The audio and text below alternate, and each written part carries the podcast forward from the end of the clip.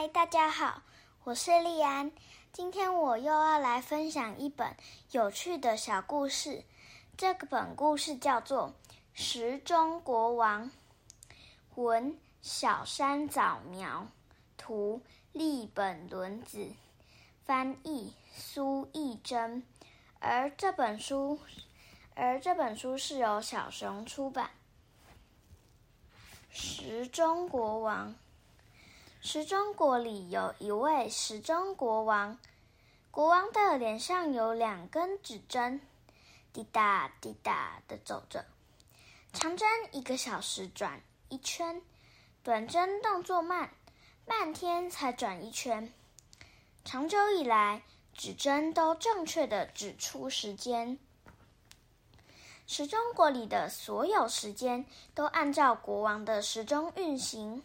早上，国王的指针一指到六点，就会有只布谷鸟从皇冠里飞出来。布谷布谷，六点喽，早上到了，体操时间到喽。时钟国的人们会一起起床，聚集在皇宫前的广场，接着大家一起做早操。一、二、三、四，二。二三四，国王的指针一指到七点，布谷布谷，七点喽，早餐时间到喽！布谷鸟大叫着，大家一起享用早餐。国王的指针一直到八点，布谷布谷，八点喽，工作时间到喽！大家一起来开始工作。十点是散步时间，十二点是午餐时间，一点是午睡时间，两点是运动时间，三点是点心时间，四点是游戏时间，五点是阅读时间，六点是晚餐时间，八点是洗澡时间，九点是睡觉时间。在时钟国里最重要的。就是时间，如果有人不遵守时间，就会被关进牢里。但是时钟国王其实是一个非常悠哉的人，就算布谷鸟大喊着“布谷布谷，六点喽，早上了，体操时间到喽”，啊，还想多睡一会儿啊，呼噜呼噜。就算布谷鸟大喊着“布谷布谷，五点喽，阅读时间到喽”，还想再玩一下。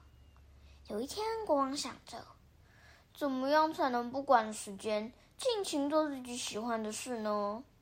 皇冠里的布谷鸟飞出来了，说：“布谷布谷，只要把时间弄不见就好啦。”原来如此。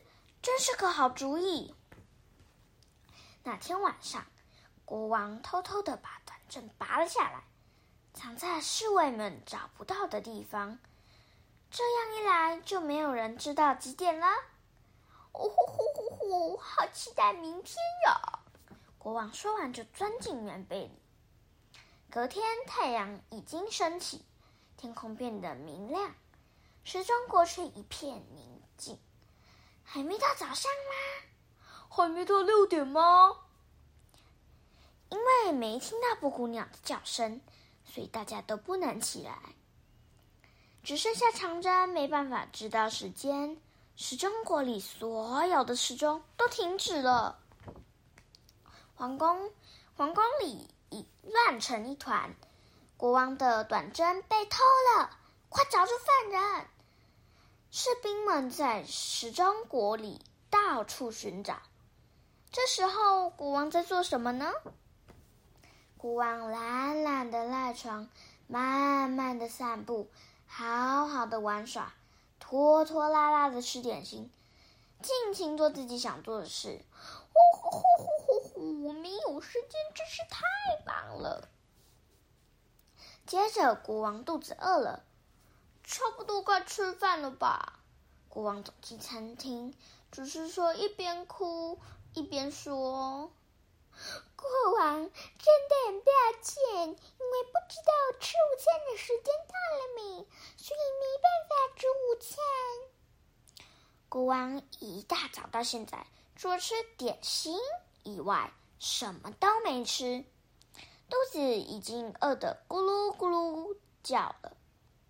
侍卫和士兵们的肚子也饿得咕噜咕噜叫。什么？没有时间就不能吃饭？这是是天大事情！国王趁侍卫们不注意的时候，偷偷把藏起来的短针放回走廊。找到短针啦！侍卫们大喊着。国王装作什么都不知道的样子。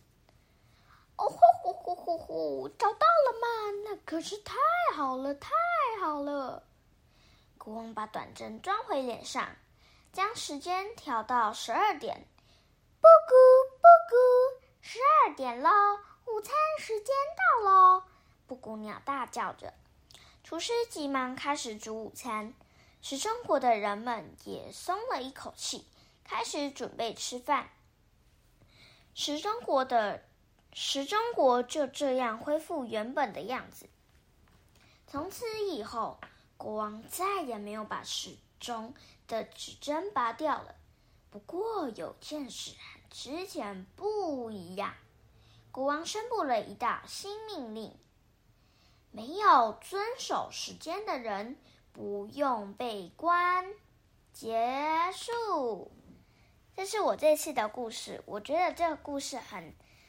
很特别，因为时钟的国王脸上会装装指针，我觉得很好笑。好喽，时间到了，我差不多也要去休息了。谢谢大家，拜拜。